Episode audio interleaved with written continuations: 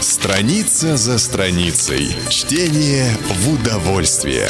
Книжная полка. Владимир Гелеровский «Москва и москвичи». Читает Михаил Антонов. Яма – это венец купеческой мстительной жадности. Она существовала до революции, которая начисто смела этот пережиток жестоких времен. По древним французским и германским законам должник должен был отрабатывать долг кредитору или подвергался аресту в оковах, пока не заплатит долга, а кредитор обязывался должника кормить и не увечить.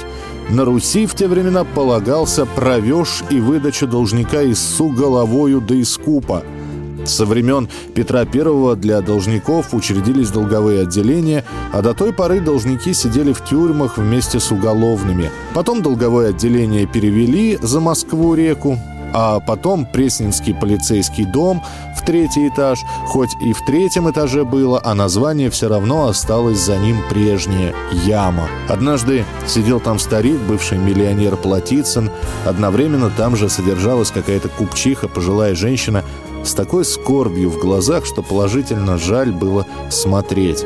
Помню я, что заходил туда по какому-то газетному делу, когда я спустился обратно по лестнице, то увидел на крыльце пожилую женщину. Она вошла в контору смотрителя и вскоре вернулась.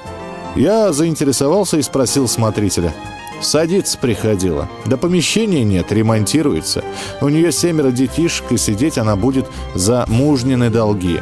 Оказывается, в яме имелось и женское отделение. В России по отношению к женщинам прекратились телесные наказания много раньше, чем по отношению к мужчинам, а от содержания за долги женщины не избавились.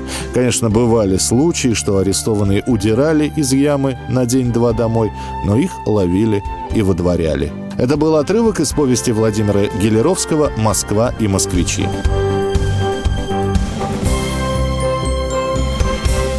Чтение для ума все равно, что физкультура для тела. Книжная полка. Книги, которыми зачитывались мы, должны прочитать и наши дети.